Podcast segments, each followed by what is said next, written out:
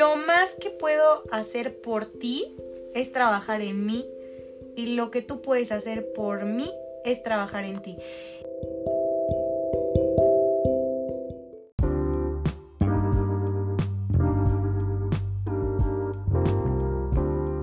Lo que conoces es el 1%. El resto está del margen para afuera. Somos Aline y Fer. Y estamos ventilando el existir.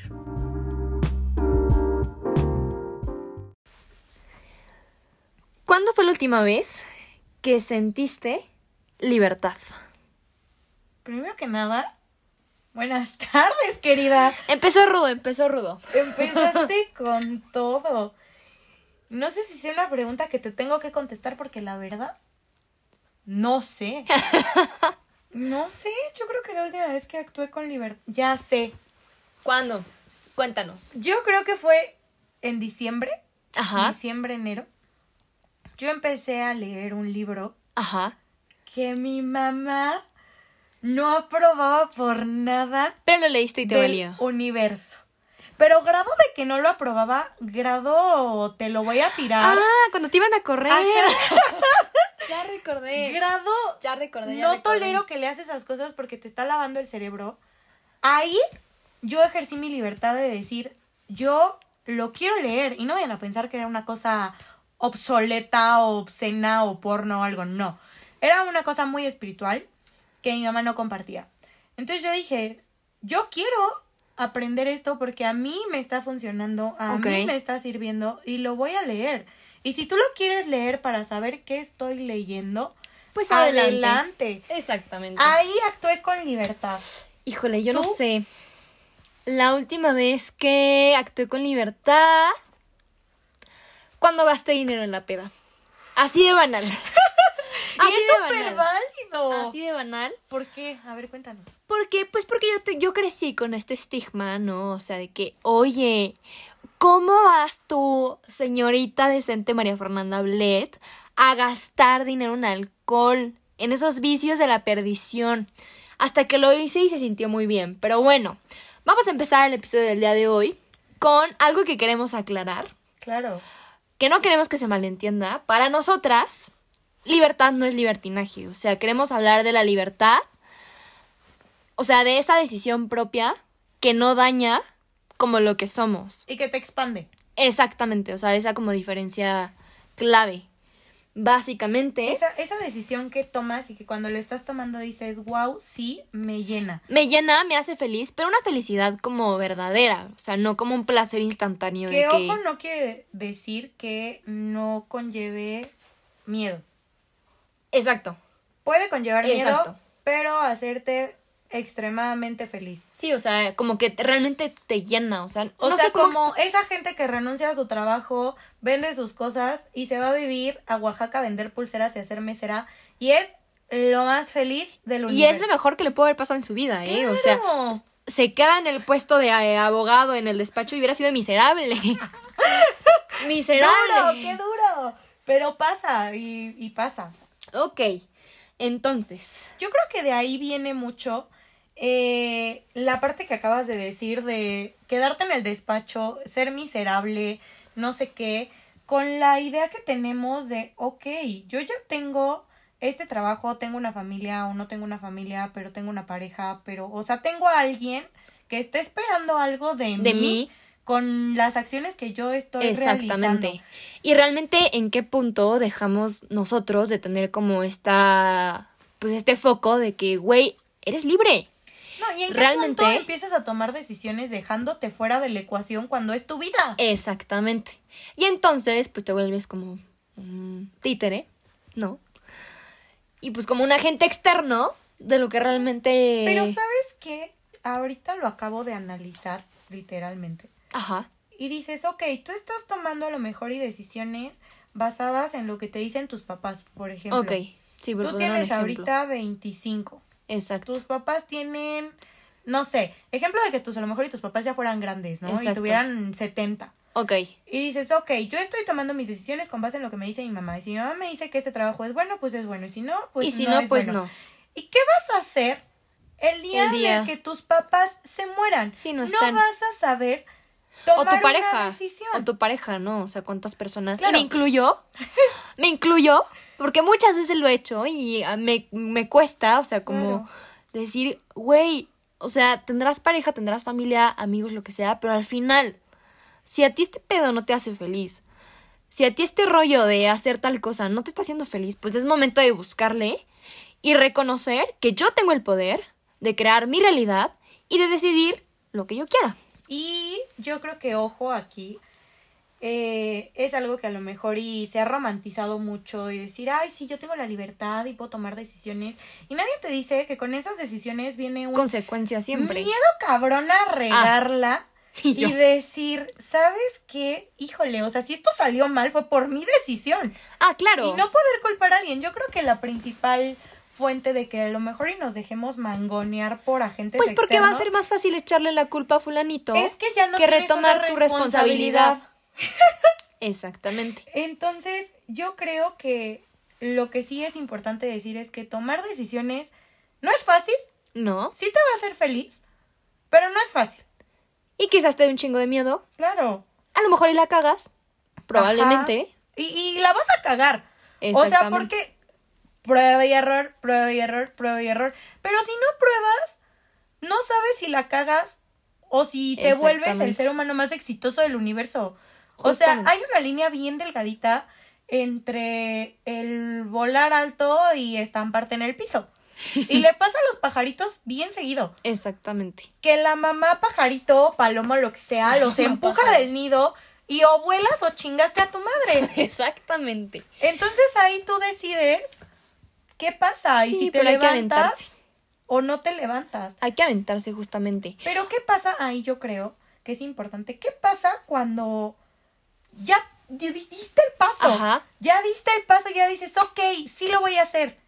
Pero ¿qué pasa con este La sentimiento culpa. de culpa? Justo, era, era eso a lo que iba, justamente. Entonces, ¿qué pasa con la culpa? ¿Qué pasa con la culpa? ¿Cómo se procesa? ¿Qué fregados? Porque siento que es un- una sensación que muchos de nosotros cargamos a lo largo de muchas, muchas etapas de nuestra vida y, y seguimos como haciéndole caso, ¿no? O sea, porque al final creo que es una vocecita interna que aprendimos, ¿no? O sea, porque está basada en lo que nos dijo la sociedad, en lo que nos dijo nuestros papás, en lo que, ¿no? Sí, de, de lo que te dijo fulanita Doña Pelos en la tienda mientras le comprabas unas papas. Porque hay veces, de verdad, que opiniones bien pendejas de gente que no conoces. Nos afectan. Claro. nos afectan y hasta nos hacen cuestionarnos de que, oye, es que no, a ver, o sea, ¿cómo yo estoy dejando de tener un trabajo estable? Estoy desperdiciando mis mejores años. ¿Y qué culpa? O sea, ¿qué culpa de verdad no estar pensando ahorita, no sé, en casarme, en tener hijos y estoy, o sea, como que generando este sentimiento de culpa? Cuando la realidad es que sí es algo que yo estoy queriendo ahorita y si quiero gastarme 10 años viajando, Claro. ¿por qué tendría que acompañarnos esta sensación de, de Yo- culpabilidad? Yo les voy a dar un ejemplo bien chistoso. Porque me pasó. Cuando yo tenía 18, 19, no sé cuántos, por ahí, Ajá. que empecé mi vida de rockstar, los que me conocen y los que no me conocen, yo tenía una vida de rockstar durísima. Fabulosa. Increíble, la verdad, y yo la disfruté muchísimo, a veces Sí. todavía la disfruto, me doy mis ratitos, pero ese día eran las 11 de la mañana, yo Ajá. Iba tomando un Uber con la misma ropa del día pasado porque me quedé en casa de una amiga. Ajá. Me subo al Uber. Ya, total, voy a la mitad de camino y el del Uber de la nada me dice, ¿cómo es que una señorita puede tener la misma ropa que el día pasado? Ay, no es cierto. No me parece correcto. No es cierto. De verdad. Y aunque, y aunque uno en su cabeza esté consciente, o sea, creo que la culpa la tenemos tan generalizada en la sociedad actual. Claro. Y todo se manipula muchísimo. O sea, es más fácil manipular a una persona con culpa Claro, que pues por otros medios, ¿no? Que a veces comentarios, como dices, de gente que ni siquiera viene al caso, De un chofer de Uber. nos viene, nos viene a como a pasar factura. Claro, te viene a mover y a decir, madres, ¿qué tal? O sea, pues, si eso lo está pensando el chofer de Uber que no conozco, ¿qué ha de pensar la gente que sí me conoce? Sí. Y puede ser que la gente que sí te conozca ni siquiera se le pase por el cerebro que lo, lo que estás haciendo está mal, pero tú ya traes entonces ese overthinking, esa programación, por así decirlo, de que está mal. Entonces, Sí. trata o en de cosas, en cosas tan sencillas como hasta en cómo te vistes. Yo me acuerdo cuando justo estaba en esta época como adolescente. Ay, la señora hablando. Oíla. No, bueno. Pero me acuerdo que sí me causaba cierta culpa usar cierto tipo de ropa. Porque no era lo, lo esperado, no era lo habitual, o como alguien, como una niña bien, ¿no? Se iba a vestir de tal manera. Sí, y bueno, así con muchísimas cosas, ¿no? O sea, con gastar dinero, incluso con temas de sexualidad, con misión de vida, ¿no? Con temas de pareja, en familia. Entonces, pues... Yo creo que ahorita que tocas el tema de con temas de misión de vida, puede ir muy de la mano. No sé, tú me dirás si me equivoco.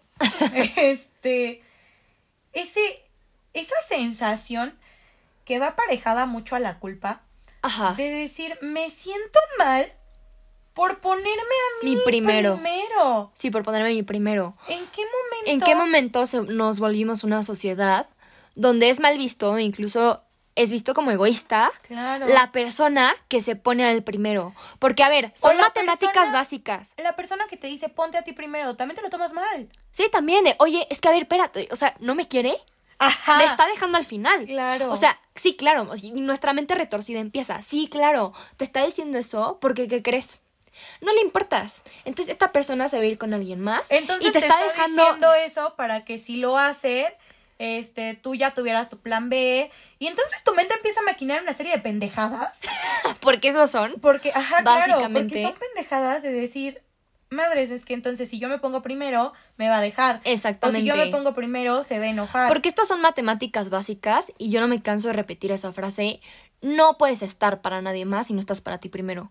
No puedes pretender ayudar a alguien más si no te estás ayudando Pues a ti con primero. un ejemplo muy claro. Cuando te subes a un avión, lo primero que te dicen las azafatas o como se llamen, Exactamente. Este es, ok, si hay un altercado, un incidente, turbulencia o algo que requiera que tú te pongas tu máscara de oxígeno y tienes un niño al lado, te la primero pones, te la pones tú primero y ya después, exactamente. Porque si tú te asfixias ¿Cómo ya te chingados vas a ayudar al ya otro? te ¿Cómo moriste, chingados vas a ayudar al otro? y, y tampoco vas a ayudar al otro y Exactamente. también se va a morir y entonces se ahogan Exactamente. dos. Ahora que lo dices, vengo a hacer un pequeño paréntesis, una situación similar a la tuya y se me quedó muy grabado. Alguna vez en mi adolescencia loca, ¿no? Eh, pretendí ser paramédico. Para los que no se la sepan, Yo no me la sabía. no, ah, bueno, ahora ya lo sabes, ¿no? En algún momento de mi vida quise ser con todo mi corazón paramédico. ¿Por qué no me preguntes, no? Yo tenía Ajá. 17 años, estaba muy perdida. Y querías ayudar. Pero algo que se me quedó muy grabado es que cuando empezamos justo a ver estos temas de rescate de incendios y demás, una regla, así que se me quedó tatuada, pero así, o ¿En sea, con, sangre, fue no se metan a una escena de un incendio donde, o una escena fuerte, donde ustedes se van a poner en riesgo. ¿Por qué? Porque va a haber dos accidentados. Por la simple y sencilla razón de que ahora no vas a tener uno, vas a tener dos accidentados. Entonces van a ser dos problemas. Exactamente, y entonces pasa lo mismo. pasa con- lo mismo en la vida real. esto. En la vida real y me gustaría hacer hincapié en el tema de pareja que me tocó aprenderlo a la mala, A la mala la verdad.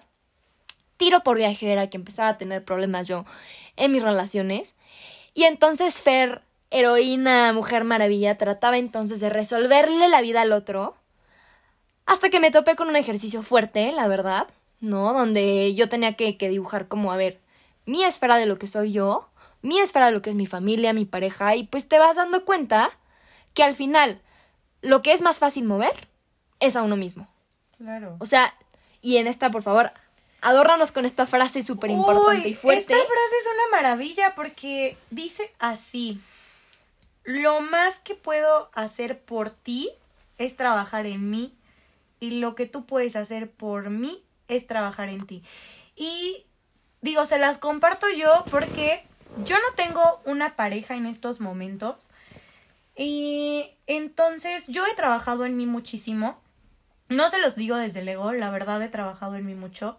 Con toda la intención de que cuando yo tengo una pareja pueda ser una persona sana Exactamente. y compartir una relación sana con esa persona Y un amor libre, o sea, claro, y, donde al y final... sabes a lo que a lo que yo iba es que en algún punto mucha gente me dice, es que ¿por qué quieres un novio? ¿Por qué quieres un novio si tú nada más quieres las fotos, quieres salir, quieres las cenas, quieres no sé qué?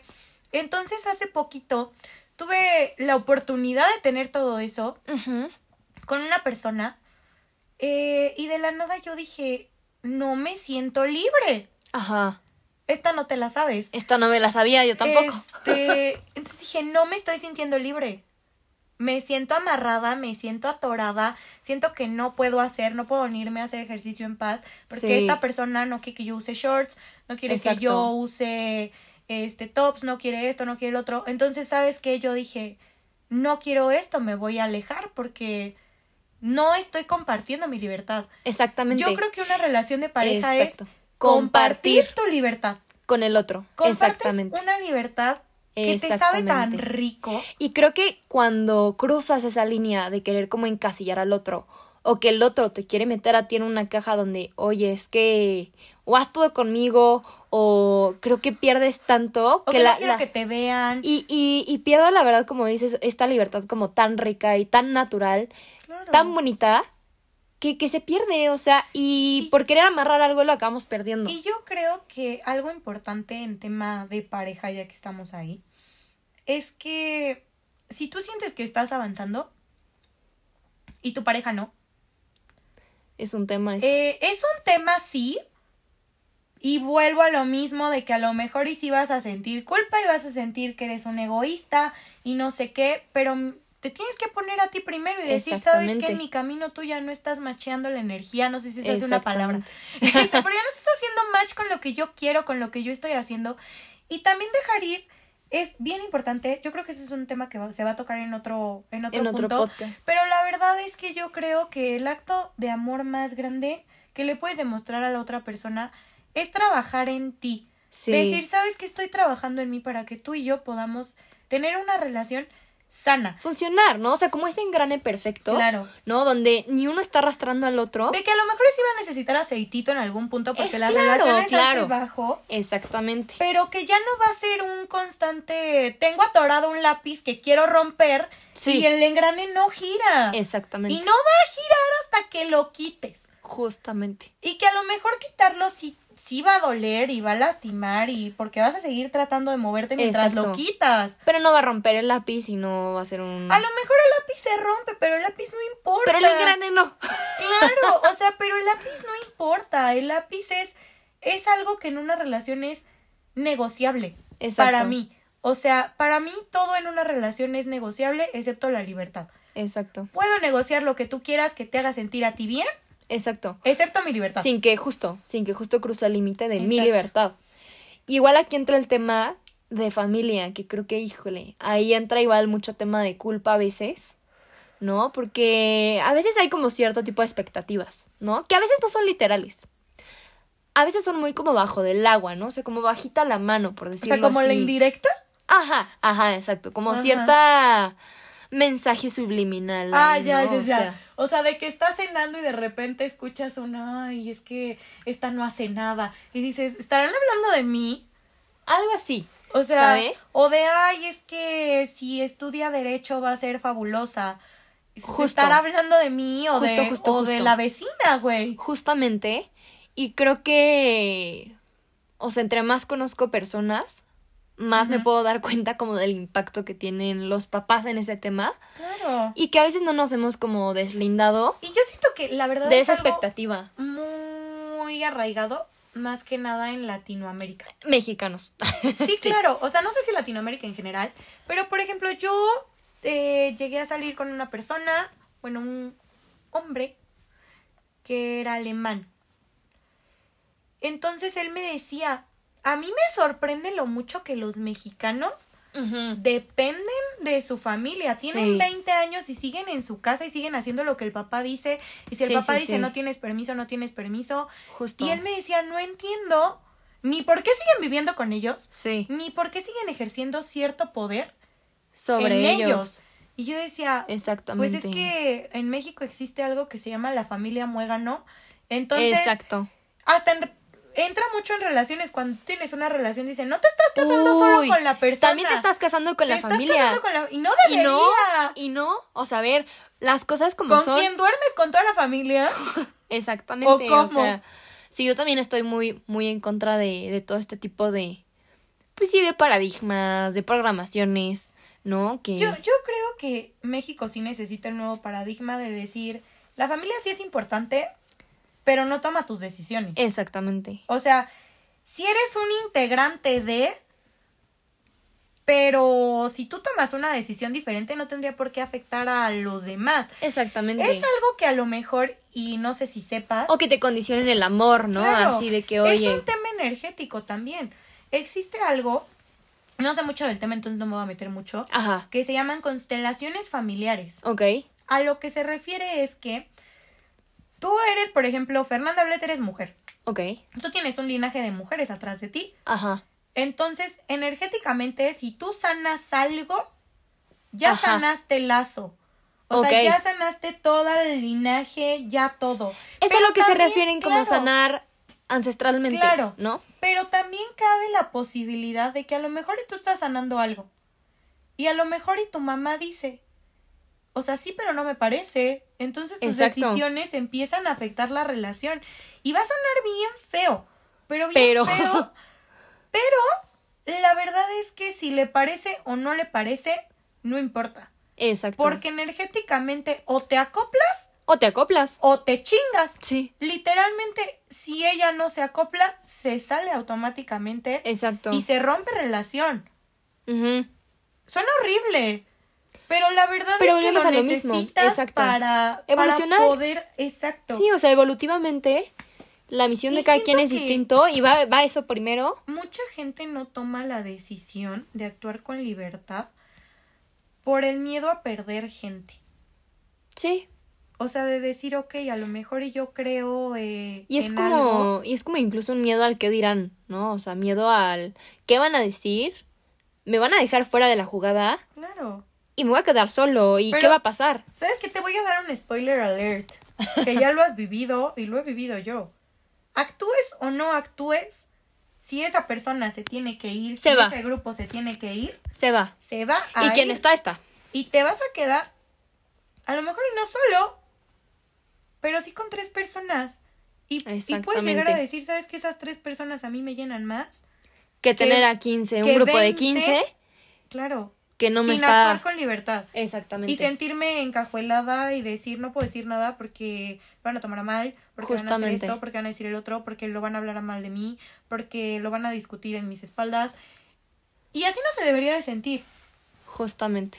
Y ahí va el deber ser, ¿no? El famosísimo deber ser.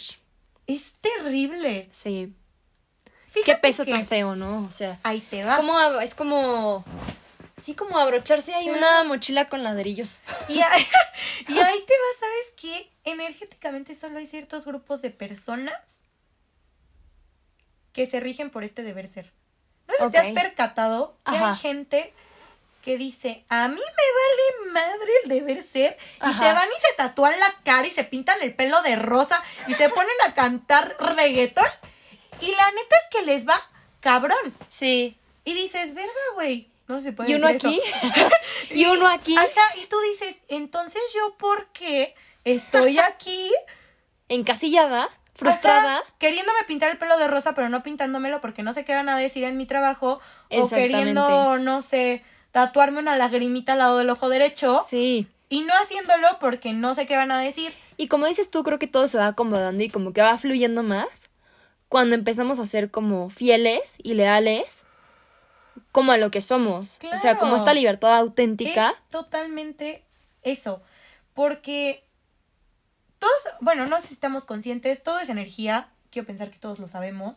Todo es energía. Entonces, cuando tú ocupas tu energía diciendo que sí a cosas que quieres decir que no, y a esto me refiero con el debo de, Ajá. de ser, de actuar, de, de lo que tú quieras, ocupas espacio de energía de cosas que a lo mejor y te llenarían el alma de felicidad diciendo Pero que sí. justo. Pero sabes qué?